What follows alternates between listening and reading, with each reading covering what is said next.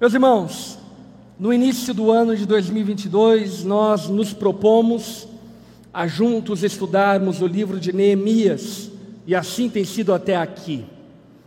E o livro de Neemias, ele tem duas ênfases extremamente necessárias. Uma primeira ênfase, que eu diria muito mais natural, que se trata de reforma, que se trata de reconstrução, que se trata de serviço a Deus, compromisso com as coisas de Deus. E uma segunda etapa, uma segunda porção que nós começamos há duas semanas atrás, que fala a respeito de um reavivamento, de um despertamento espiritual, que diz respeito a uma paixão pelo Senhor e por Sua palavra. Portanto, se nós pudéssemos aqui resumir o tema de Neemias, nós falaríamos: o tema de Neemias trata-se de reforma e reavivamento, despertamento. Um povo que se pousa ao trabalho em nome de Deus, mas que ao mesmo tempo conheceu ao Senhor em meio ao seu trabalho. E glória a Deus por tudo aquilo que temos vivido até aqui durante a exposição do livro de Neemias. Deus tem feito coisas maravilhosas na nossa igreja. Por exemplo, essa semana tivemos na nossa igreja um acréscimo de 40 novos voluntários para servir nos diferentes ministérios da nossa igreja. Glória a Deus por isso, porque é uma resposta da igreja a respeito da responsabilidade de servir ao Senhor. Tenho percebido e visto em muitos grupos pequenos, em muitos ambientes, vários irmãos acordando e despertando para sua responsabilidade enquanto cristãos. E se tratando dessa segunda etapa do livro de Neemias, nós percebemos claramente uma necessidade de algo a mais do que apenas estrutura, métodos e organizações.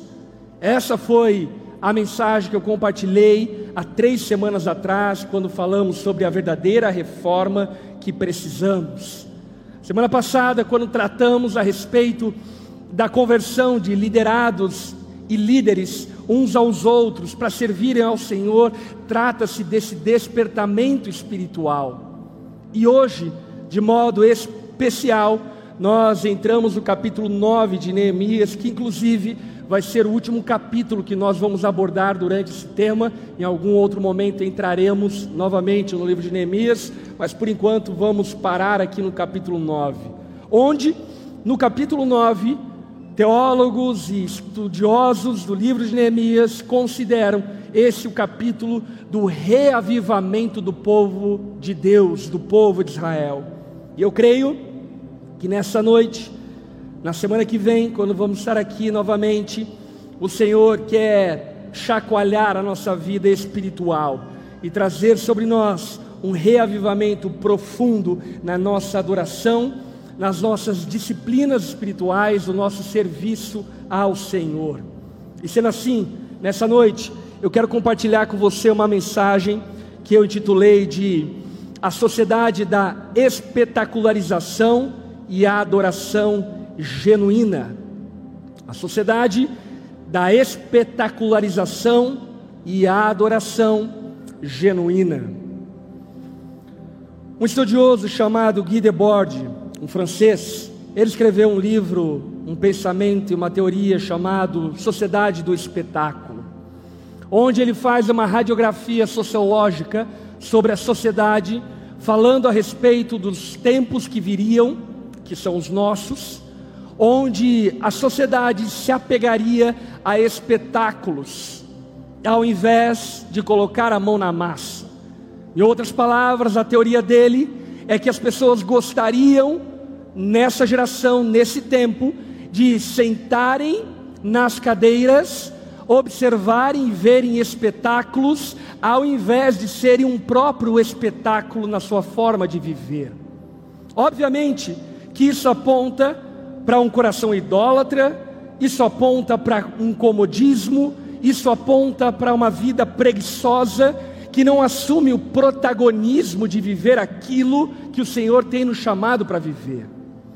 Isso é extremamente triste e de alguma forma trazem malefícios para o povo de Deus terríveis. porque Guy Debord estava certo em relação a isso.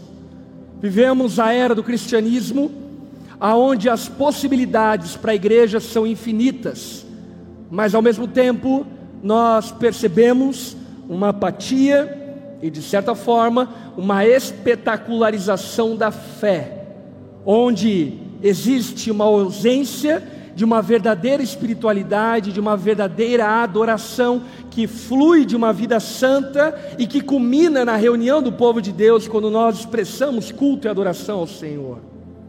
Quando nós estamos reunidos para adorar o Senhor, como nessa noite, nós não estamos reunidos para ver um show em cima de um palco, para ver uma palestra em cima de um palco, para ver uma banda tocando músicas que nos agradam quando nós nos reunimos como igreja, com um culto como esse, nós estamos aqui para juntos conhecermos ao Senhor, juntos adorarmos, cantarmos louvores àquele que é digno de ser adorado. Portanto, isso daqui não é um espetáculo, isso daqui é um povo protagonista da sua história que decidiu junto adorar ao Senhor de forma devida. E assim deveria ser com todos aqueles que professam a sua fé em Jesus e que são pertencentes ao povo de Deus. Dito isto, quero te convidar a abrir a Bíblia em Neemias, no capítulo 9. Neemias, capítulo 9, no verso 1 em diante.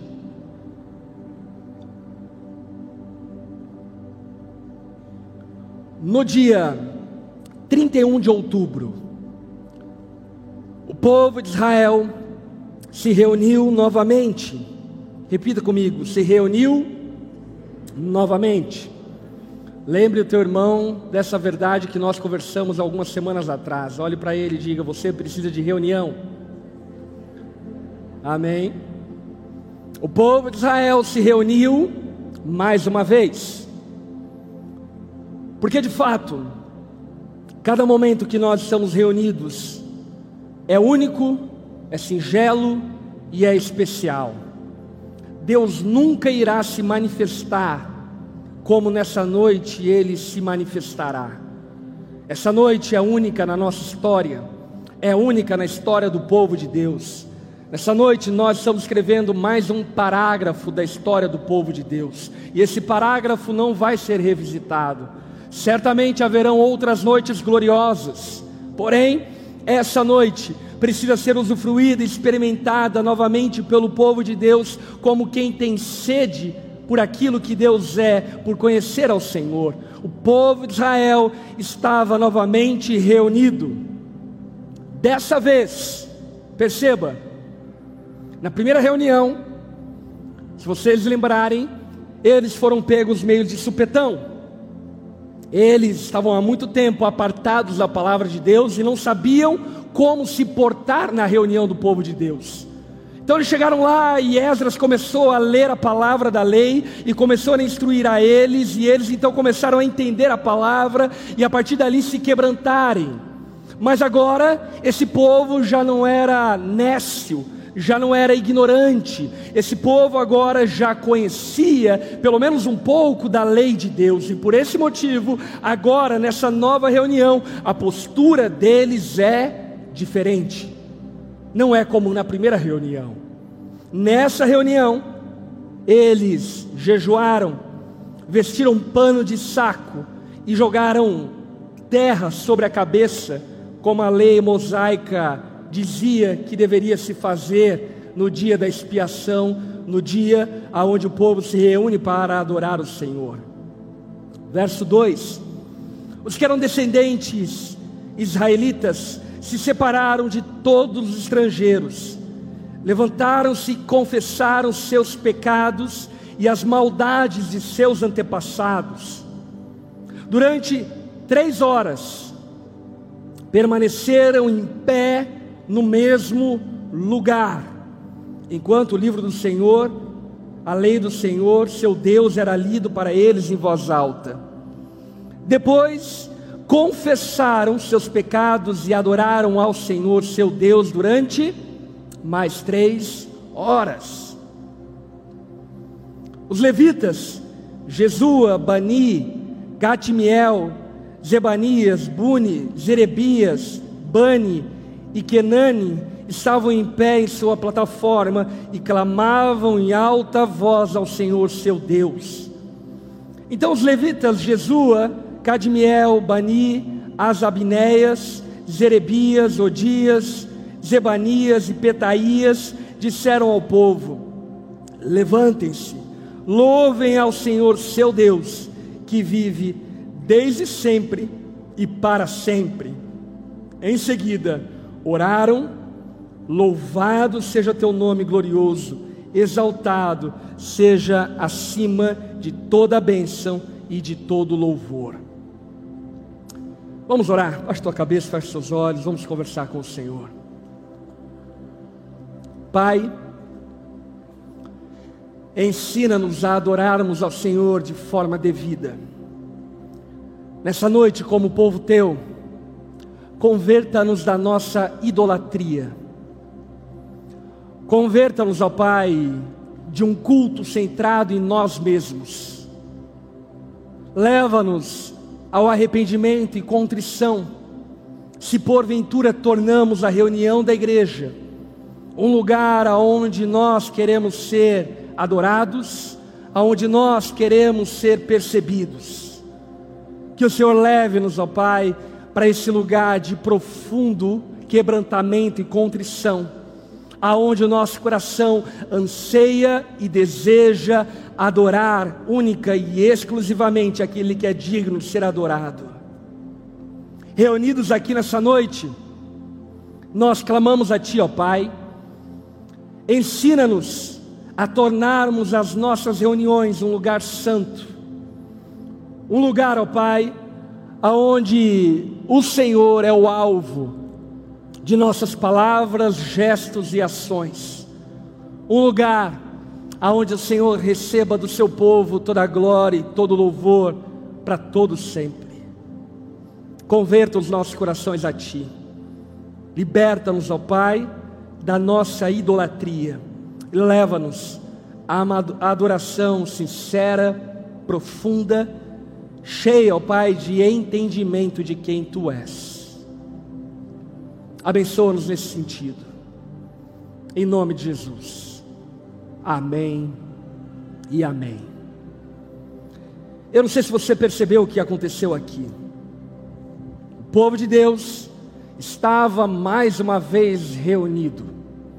Mas essa reunião, como falei anteriormente, foi posterior a uma reunião onde aquele povo fazia muito tempo que não praticava aquilo que Deus havia ordenado que o povo dele fizesse. E por esse motivo, na primeira reunião, eles estavam como quem tem sede, fome, desesperados pela palavra de Deus, mas ainda assim profundamente ignorantes a respeito da palavra de Deus. Durante seis horas, desde o amanhecer até o meio-dia, Esdras ensinou a palavra de Deus e o povo se quebrantou diante da palavra de Deus. E ao fim daquela reunião, eles foram tomados por um quebrantamento profundo de quem entendia que precisava consertar a sua vida diante do Senhor. Agora, nós estamos no dia 31 de outubro, onde esse povo, durante alguns dias, foi ensinado por Esdras pelos levitas e de uma maneira ainda mais profunda conheceram a palavra de Deus. E agora eles não eram mais neófitos na reunião do povo de Deus. Agora eles não eram mais inexperientes na reunião do povo de Deus. Agora eles tinham um pingo de maturidade sobre como deveriam se portar e lidar com a reunião do povo de Deus. E isso certamente é confrontante, principalmente para quem tem caminhado com o Senhor já fazem anos. Quantos aqui caminham com o Senhor já há mais de um ano? Levanta sua mão. Eu, você que caminhamos com o Senhor há anos, décadas, deveríamos ter uma postura e uma reunião como essa, completamente diferente daquela que pessoas ignorantes a respeito da fé têm. É natural que alguém não convertido, que não caminha com o Senhor, chegue em um ambiente como esse e fica meio tipo, é, é para levantar a mão? que que eu faço agora? é, não estou entendendo muito bem. É normal, faz parte. Agora, aqueles que estão ambientados, e não apenas ambientados, mas instruídos pela palavra de Deus, precisam ter um coração diferente quando nós estamos reunidos como igreja. E é isso que, primeiramente, eu quero ressaltar a partir desse texto. Esse texto serve certamente para mim e para você como um manual de culto e de adoração ao Senhor, um manual de como nós devemos estar ao nos reunir com o povo de Deus. E uma das coisas elementares que o texto traz a nós logo de início é que aquele povo, ao chegar nesse ambiente de culto, estava com um coração, com uma mente e com um corpo quebrantado diante da presença do Senhor. Repita comigo: quebrantamento. É certo que é o Senhor que nos quebranta, porém, Deus nos deu disciplinas espirituais que levam-nos ao quebrantamento. Sabe o que eu penso? Eu penso que muitos de nós não usufruem de uma reunião gloriosa como essa que nós estamos vivendo aqui nessa noite, porque tão tão confusos, tão atarefados, e pensando no paredão do Big Brother, e pensando em que vão fazer amanhã, e segunda-feira, e a vida, e dinheiro, e salário, isso, aquilo, outro, que chegam em um momento de culto como esse, simplesmente confusos, perdidos, por falta de disciplina espiritual. Esse povo, para essa reunião, que era uma reunião especial chamada Yom Kippur, que é o dia da expiação dos judeus, eles estavam chegando-se à presença do Senhor em jejum, cobertos de panos de saco, terra na cabeça, porque eles agora se encontrariam na presença do Senhor. Claro que isso não cabe a nós, nem tampouco é uma lei do Novo Testamento, porém, o princípio continua sendo o mesmo. Com qual temor e disciplina nos achegamos à presença do Senhor? Com qual postura nos achegamos em uma reunião pública de culto ao Senhor?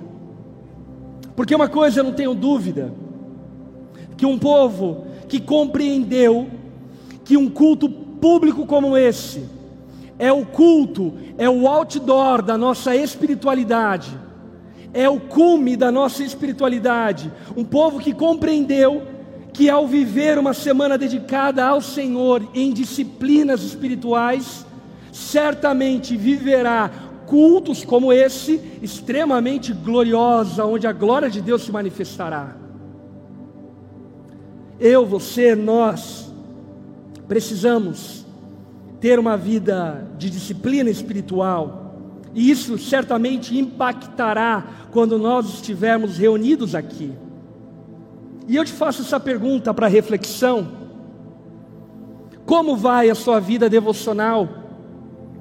Você tem lido a Bíblia diariamente? Você tem orado diariamente? Como vai seus relacionamentos com os irmãos da igreja? Você tem perdoado, você tem amado, você tem servido? Você tem se doado pelos seus irmãos? Como vai a sua vida com a igreja? Você tem sido regular na sua participação na igreja? Você tem sido fiel? Tem tido uma postura de evangelismo constante? Qual é a sua atitude quando nós estamos reunidos num culto como esse? A nossa sequidão da semana impactará na maneira como nós adoramos ao Senhor a nossa escassez de espiritualidade na nossa semana impactará o como e o que viveremos em uma reunião de culto como este. Por isso, a fé cristã nos chama para práticas de disciplinas cristãs, como por exemplo a leitura da Bíblia, a oração, o jejum regular, qual foi a última vez que você dedicou um dia de jejum para buscar o Senhor, não para fazer dieta, para buscar a Deus. Tempos de solitude, tempos no secreto para ouvir a voz de Deus, serviço, disciplina de louvor, de comunhão, de celebração. Nós, como povo de Deus, precisamos entender que quando estamos reunidos em um culto como esse, o culto não é prestado por quem está em cima do palco, mas é prestado por todos nós. Todos nós estamos aqui em um altar de adoração ao Senhor. Por isso, meus irmãos, não basta que a banda seja afinada e que cante bem, é necessário que todos nós sejamos envolvidos na adoração. Não basta que o pastor tenha feito o seu dever de casa estudado, meditado, orado, refletido na palavra e expõe as escrituras de forma que você entenda, é necessário que o teu coração esteja faminto pela palavra de Deus, que a tua mente seja preparada para receber a palavra de Deus. Sabe por quê? Porque se você tornar esse culto um espetáculo, a tua semana e a tua vida continuará sendo a mesma. Mas se você encarar essa reunião como um culto, a tua vida nunca mais será a mesma, porque é impossível entrarmos na presença do Senhor de forma devida e sairmos da mesma forma como entramos. Aquele povo nos ensina uma lição, principalmente para pessoas mais andadas na vida com Deus. Nós deveríamos ter maior zelo ao separarmos um culto a Deus não deveríamos fazer isso de maneira atrapalhada, de maneira atropelada. Deveríamos separar um tempo de adoração ao Senhor de forma tal que o nosso coração, a nossa mente, o nosso corpo esteja preparado para o adorar. Um outro ponto crucial e que é uma disciplina tanto do povo quanto obviamente daqueles que lideram, que é a disciplina da santidade. Meus irmãos, nós devemos nos separar de ideologias, de culturas deste mundo, de valores caídos, de princípios pagãos e nos apegarmos a Deus e a Sua palavra para o adorarmos. O que eu quero dizer é que em muitos momentos a nossa adoração está extremamente contaminada de valores e princípios deste mundo caído. Quantas vezes a nossa oração está carregada da mesma cobiça que as pessoas do mundo têm? Quantas vezes a nossa oração está carregada com a mesma inveja, com o mesmo orgulho, com a mesma vaidade que qualquer pessoa que não caminha com o Senhor vive?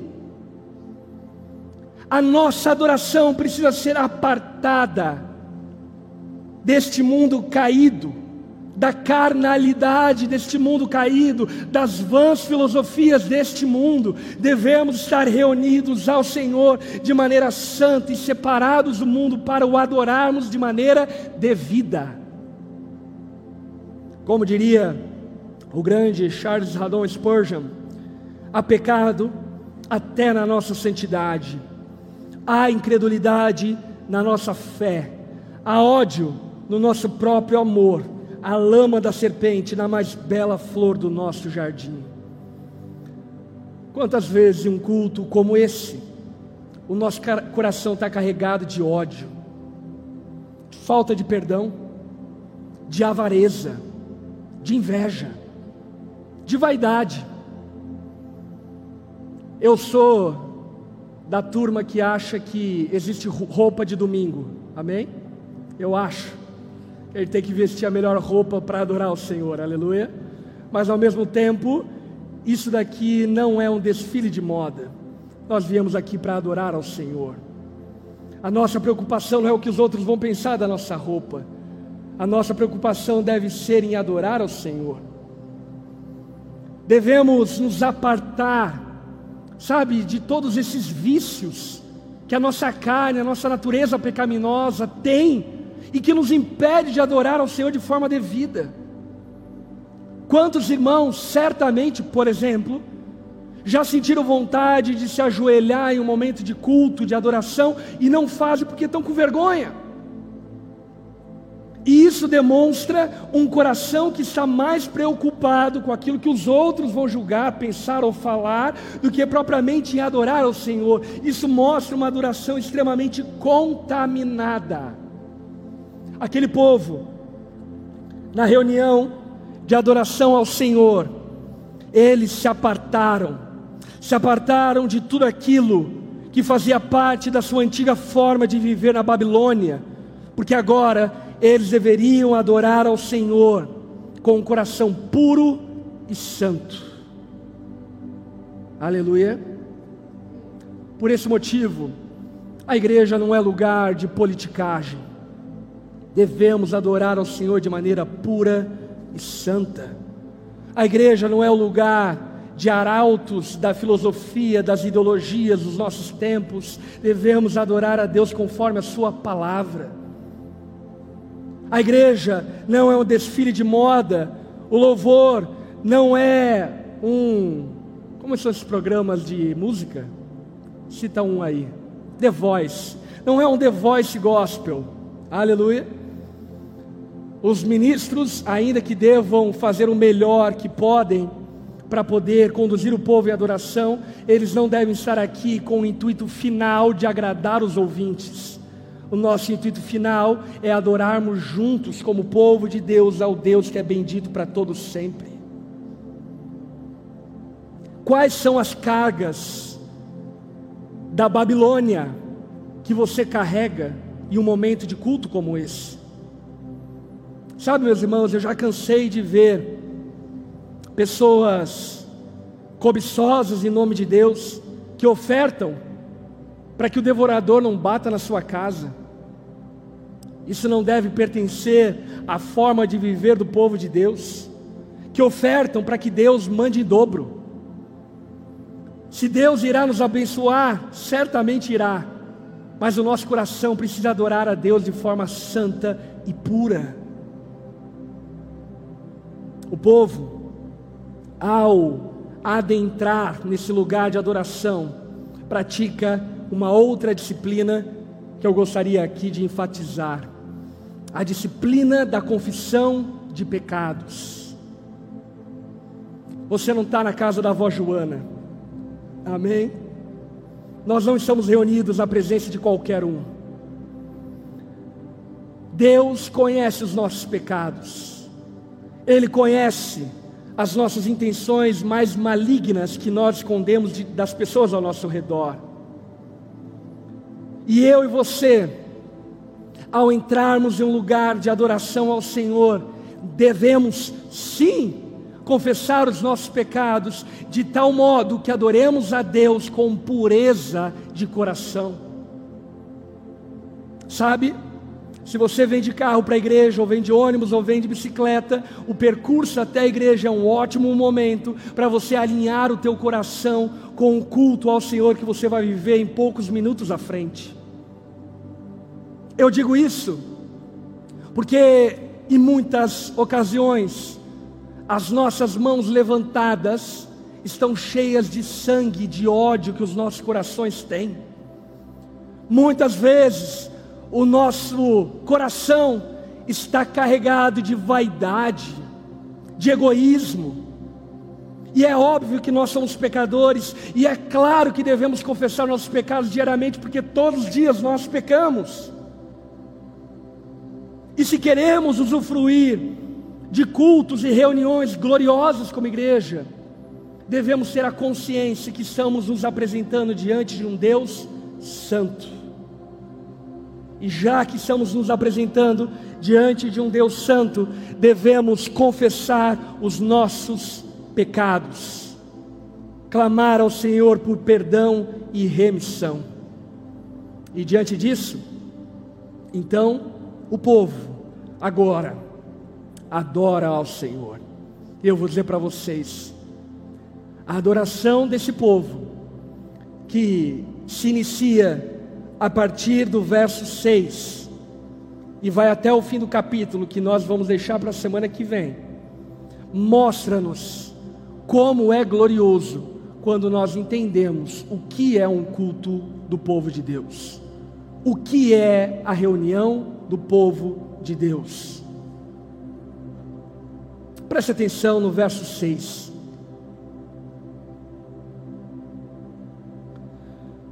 Somente tu és o Senhor. Agora o povo está adorando a Deus e entoando e falando a Ele acerca de quem Ele é. Somente tu és o Senhor. Fizeste os céus, além do céu, e todas as estrelas. Fizeste a terra, os mares e tudo o que neles há. Preservas todos os seres com vida, e o exército dos céus te presta adoração. O que precisamos compreender, meus irmãos, que o alvo do culto não somos nós, é o Senhor. O culto é bom não quando nós somos tocados, mas quando nós tocamos o coração de Deus.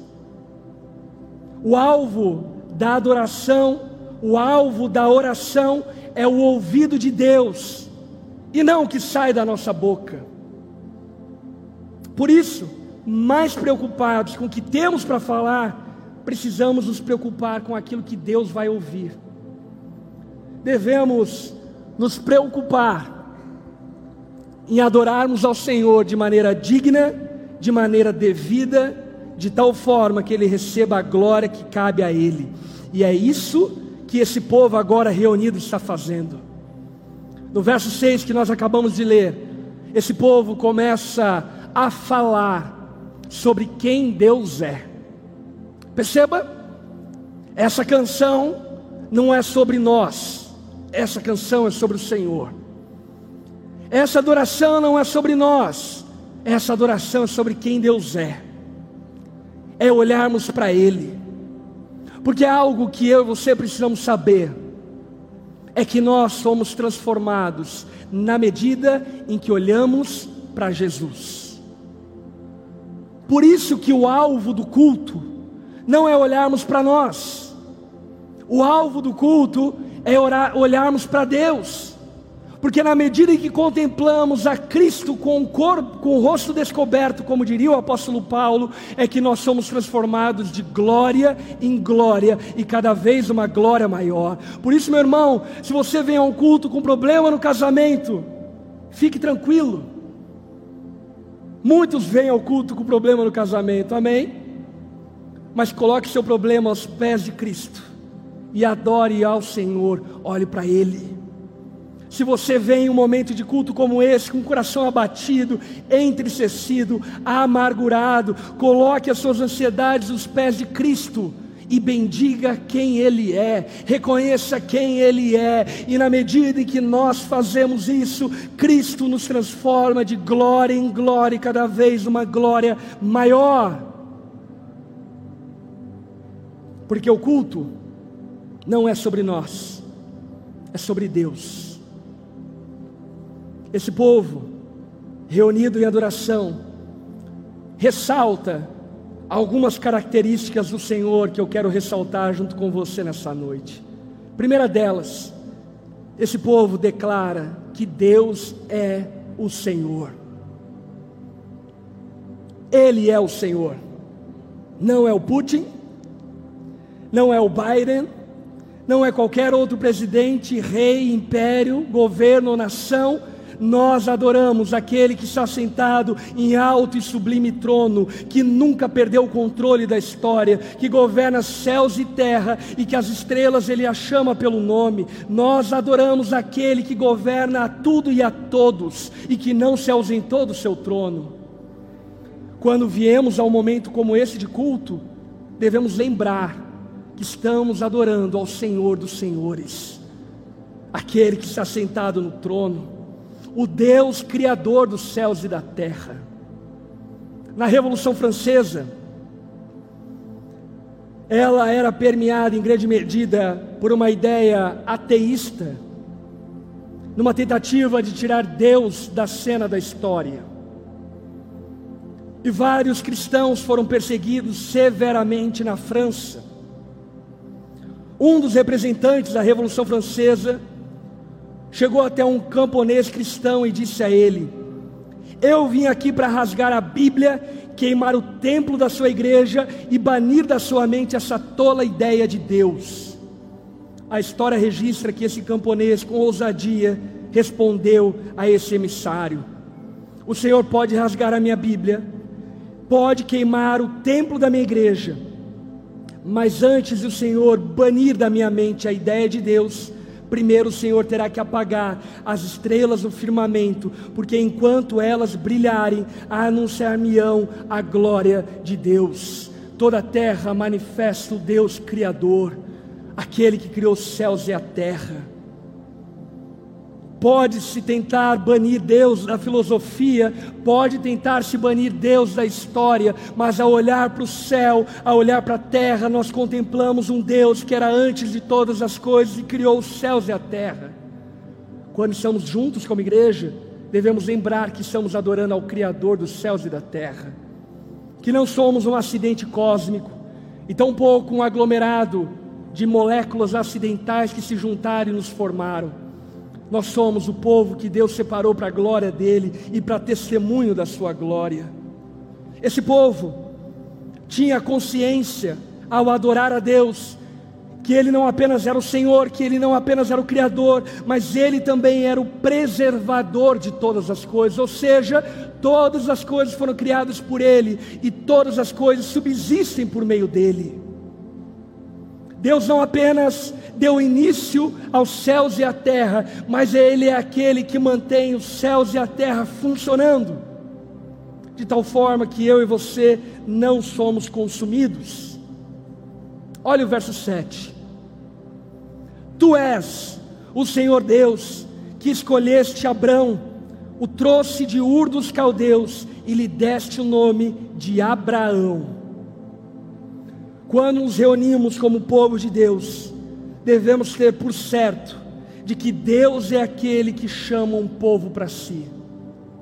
Nós estamos aqui, não porque nós escolhemos estar aqui, nós estamos aqui porque algum dia Deus nos encontrou em nossa miséria, iluminou o nosso entendimento, tirou as escamas dos nossos olhos e nos fez perceber quem Ele é e quem nós somos diante dEle, povo dEle. Meu irmão, você que é um genuíno cristão, precisa compreender que adorar ao Senhor, reunir-se como povo dele, reconhecer quem ele é, não foi uma escolha sua, mas antes foi uma escolha do Senhor, que nos separou e nos escolheu para pertencer a ele. E esse chamado, essa separação de Deus, ela tem garantia de êxito. Aquele que começou a boa obra na sua vida vai completar. Amém? E quando nós adoramos ao Senhor, devemos nos trazer à memória essa realidade. Eu ainda não sou quem eu devo ser, mas Deus há de me transformar de acordo com a Sua vontade, porque foi Ele que me chamou, foi Ele que começou uma boa obra e é Ele que completará essa boa obra. Quando nos juntamos em adoração ao Senhor, devemos abandonar a nossa murmuração, ao saber que o Senhor está trabalhando e edificando em nós a Sua vontade, se é que somos povo dEle. Podemos descansar de que atingiremos o alvo, porque é Deus quem garante que atingiremos o alvo. Quando nos reunimos como igreja, um sexto ponto que eu quero levantar: devemos trazer a consciência de que é Deus que nos transforma. Foi Ele que chamou Abrão e o transformou em Abraão. Abrão, um grande pai, é o significado de Abrão.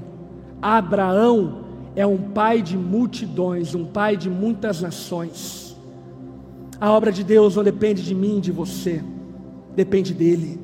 E quando nós estamos juntos para adorar ao Senhor, devemos lembrar que a transformação vem dEle, as promessas vêm dEle, e é Ele mesmo que cumpre as suas promessas. Vai guardando isso no teu coração. Olha só o verso 8. Viste a fidelidade de seu coração e fizeste com ele uma aliança para dar a ele a tua descendência, a terra dos cananeus dos Hititas, dos Amorreus, dos Ferezeus, dos Jebuseus e dos Gigazeus. E cumpriste tua promessa, pois sempre é fiel a tua palavra.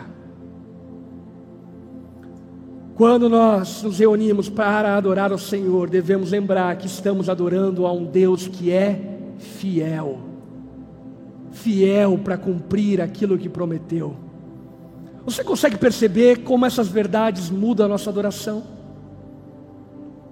Certamente, se soubermos de maneira interior, visceral, de que Deus é fiel para cumprir a Sua palavra, nós não chegaríamos em um momento de culto como esse que nós estamos, cheios de medo e de desconfianças mas simplesmente levantaríamos as nossas mãos e diríamos ao Senhor: Eu não sei quando você vai cumprir a Sua palavra, mas eu sei que ela se cumprirá. Por isso eu te adoro e te bendigo, porque o Senhor é fiel para cumprir aquilo que prometeu.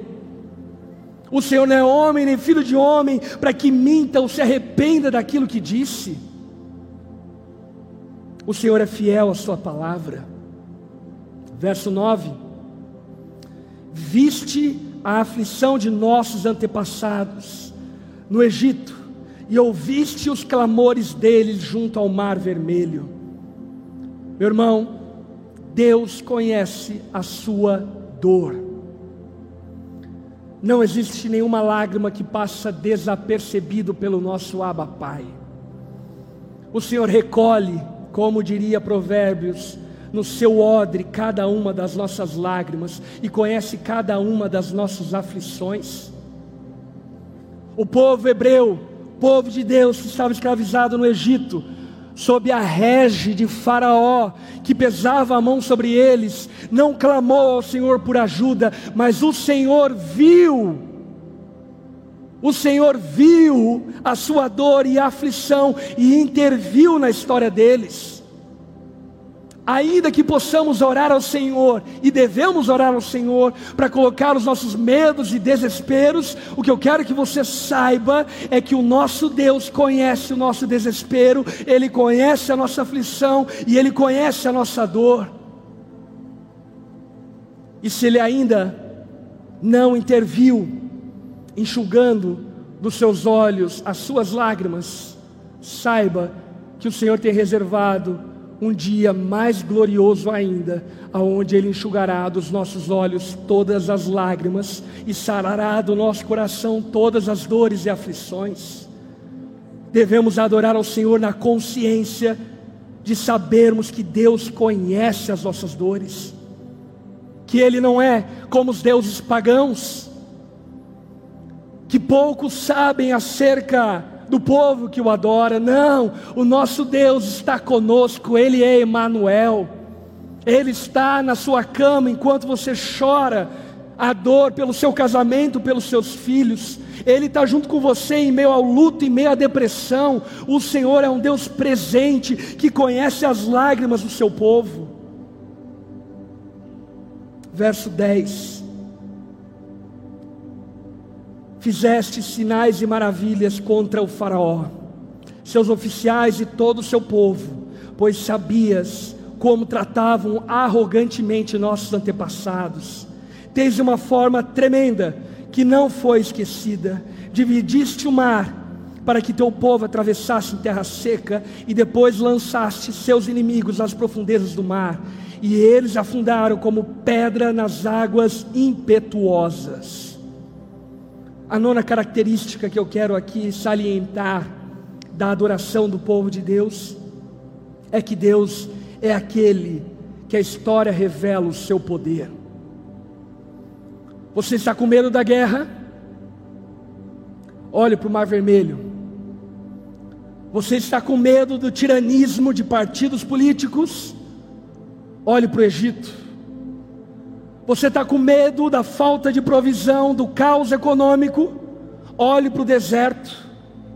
A história nos mostra um Deus que jamais desamparou o seu povo, que jamais se apartou do cuidado do seu povo. Por isso devemos adorar a Deus não com os medos que inunda o coração dos incrédulos, mas devemos adorar a Deus com a convicção de que a história do povo de Deus nos mostra acerca de quem Ele é. A história nos mostra um Deus generoso, fiel, um Deus poderoso que calou Faraó, que levou ao mar, ao fundo do Mar Vermelho, carruagens, soldados, que venceu uma guerra sem uma espada ser levantada. A história nos mostra um Deus que em terra seca tirou água da rocha, um Deus que transformou terra amarga em terra boa para se beber, um Deus que deu uma terra para um povo que nada tinha, um Deus que cuida dos seus ao adorarmos a Deus, devemos nos apartar dos medos dos nossos dias e adorar a Ele a partir da perspectiva das Escrituras que nos mostram quem Deus é um Deus poderoso que jamais perdeu uma batalha. Amém. Um Deus que jamais perdeu uma batalha, o Senhor dos senhores, o Senhor dos exércitos verso 12. Conduziste nossos antepassados com uma coluna de nuvem durante o dia e uma coluna de fogo durante a noite, para que encontrasse o caminho por onde devem ir. Meus irmãos, devemos adorar ao Senhor, sobre a perspectiva de que somos o povo dele. E se somos o povo dele, ele mesmo nos dará a direção. Devemos adorar a Deus sem aquele medo do que eu devo fazer, para onde eu vou, como eu faço, vou nessa porta ou não, bato nessa porta que está fechada ou não. Devemos adorar ao Senhor sob a consciência de que Deus direciona o seu povo. Existe uma coluna de fogo que nos guia durante a noite, existe uma coluna de nuvem que nos guia durante o dia, e essa coluna é o Espírito Santo que habita no meio do seu povo, que guia e direciona casamentos, maridos, esposas, filhos, pais, pastores, líderes, liderados. Um povo de Deus é um povo que tem a consciência de que os nossos passos não fugiram ao cuidado e à direção do Senhor. Eu não sei como eu cheguei até aqui mas eu sei que eu cheguei até aqui porque o Senhor me trouxe até aqui. Eu não sei o que eu vou fazer amanhã, mas eu sei que amanhã o Senhor proverá a mim a direção que eu devo seguir, porque é Ele quem garante o êxito nessa caminhada, nessa jornada até o grande banquete que nos espera. Ainda que passemos pelo vale sombrio da morte, o Senhor direciona o seu povo. Ainda que choremos e fiquemos atribulados pelas circunstâncias, o Senhor está guiando o seu povo. Por isso, quando nós adoramos, devemos adorar a um Deus que é poderoso para nos guiar. Não tenha medo, povo de Deus. Pastor, é ano de eleição, o que vai acontecer com o Brasil? Com o Brasil eu não sei, mas com o povo de Deus eu garanto que ele será guardado e protegido como sempre foi e sempre será. Nós somos o povo de Deus e adoramos a esse Deus que nos guia durante o dia e durante a noite. Verso 13: Desceste ao monte Sinai e falaste com eles do céu, deste estatutos justos, leis verdadeiras e decretos e mandamentos bons. Tu os instruíste a respeito do teu sábado santo, ordenaste por meio do teu servo Moisés, que obedecesse a teus mandamentos, decretos e leis. Quando adoramos a Deus, devemos adorar sob a consciência de que adoramos a um Deus verdadeiro, que nos ensina de acordo com a sua verdade, ou melhor, de acordo com a verdade. Podemos descansar no Senhor obedecer aos seus mandamentos. Mas, pastor, esses dias, esse tempo, as coisas mudaram, os tempos mudaram, mas a palavra de Deus não muda. Ela é a verdade ontem, hoje e para sempre. Ela é luz no meio das trevas. Ela guia os nossos passos no caminho da justiça por amor ao nome do Senhor. Por isso, meus irmãos, não adoremos ao Senhor duvidando da Sua palavra Adoremos ao Senhor confiando nos seus mandamentos, confiando na Sua palavra, abraçando os seus decretos e obedecendo a Ele fielmente, sabendo que o Senhor há de nos abençoar, ainda que sejamos loucos neste mundo. Saiba que a loucura de Deus é mais sábia do que a sabedoria daqueles que estão no mundo. Deus é aquele que nos ensina a verdade. Verso 15: Providenciaste-lhes pão do céu quando tiveram fome, água da rocha quando tiveram sede. Ordenaste que fossem tomassem posse da terra que juraste lhes dar. Deus é aquele que nos sustenta. Eu não sei se você consegue entender, mas quando nós adoramos a Deus sob essa perspectiva de quem Ele é, a nossa adoração é diferente. A nossa adoração não se baseia mais nos nossos medos, ela não se baseia mais nas nossas amarguras. Nós os despimos das preocupações ao saber quem Deus é. E quando adoramos a Deus dessa forma, experimentamos uma glória indizível que visita o povo de Deus que crê em quem Deus é. Por isso, meus irmãos, essa mensagem tem dois intuitos. primeiro intuito é você compreender e entender que essa reunião do povo de Deus não é uma simples reunião. Deus está presente nessa reunião. Essa reunião tem sido feita pelos anjos desde a eternidade. E nós só estamos nos sincronizando com essa reunião que nunca parou nos céus. E para isso, se queremos de fato usufruir da glória da reunião do povo de Deus, devemos estar preparados para isso, disciplinados para isso. Ouça essa direção, pare de vir à igreja atribulado, atrasado, brigando com a mulher no carro, com os filhos se prepare para adorar a Deus de forma devida. Confesse seus pecados. Louve ao Senhor. Lance sobre Ele as suas ansiedades. E quando nós estivermos aqui juntos, e os louvores começarem a serem entoados, feche seus olhos, levante suas mãos e adore aquele que nunca deixou de ser o Senhor, o Criador dos céus e da terra, que é digno de todo louvor e adoração para todos sempre no meio do povo dele. Amém. Coloque-se em pé no seu lugar. Eu quero te convidar nesse momento a fechar seus olhos.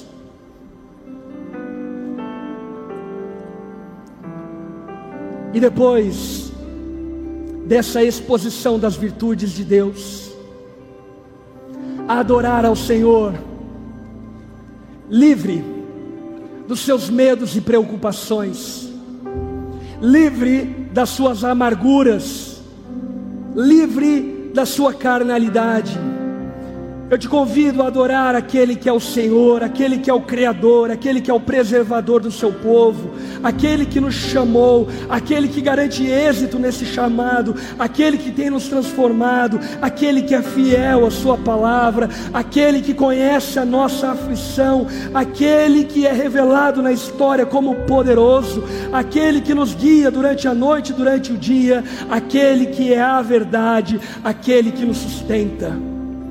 Meu irmão, nesse momento, não assista um espetáculo, mas adore ao Senhor que é digno de ser adorado, aquele que é bendito para todos sempre, o nosso Senhor, o nosso Abba, o nosso Pai. Feche seus olhos, levante suas mãos aos céus. Senhor, nós nos reunimos aqui como povo seu nesse dia especial, separado na nossa semana para adorar ao Senhor, reconhecendo quem Tu és, diante de quem estamos, Reconhecemos, ó Pai, que não precisamos temer medo algum, porque Tu está conosco. Reconhecemos que não precisamos nos desesperar, porque servimos ao Deus que sustentou o seu povo em todo tempo e que continuará a nos sustentar. Pai, receba de nós a adoração que lhe é devida. Com o coração puro, com as mãos limpas, ó Pai, te adoramos e bendizemos ao Senhor, nos esvaziando de nós mesmos, para que o teu nome seja sobre todo nome, e que nessa reunião, o único espetáculo seja da sua igreja queimando no seu altar como uma oferta viva na sua presença. Tu és digno, ó Pai, de ser adorado e louvado para todos sempre e sempre. Ensina-nos a adorarmos, a cultuarmos ao Senhor de forma devida.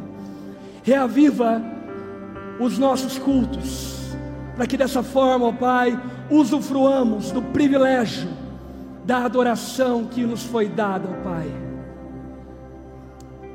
Estenda suas mãos como recebendo, deixa eu orar por sua vida. Senhor, obrigado por essa noite. Obrigado por tudo aquilo que o Senhor tem feito em nosso meio. Nós amamos a Ti, Espírito Santo. Nós amamos a Ti, Jesus. Não há outro como Tu.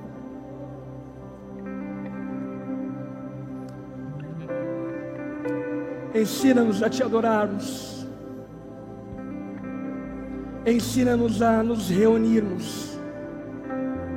Que as nossas reuniões subam a Sua presença como aroma agradável às Suas narinas. Pai, preserve e guarda o Seu povo ao decorrer dessa semana. Que vivamos cada dia dessa semana como oferta ao Senhor e que o nosso coração se encha de expectativa pela próxima vez que vamos poder estar juntos novamente, podendo te adorar.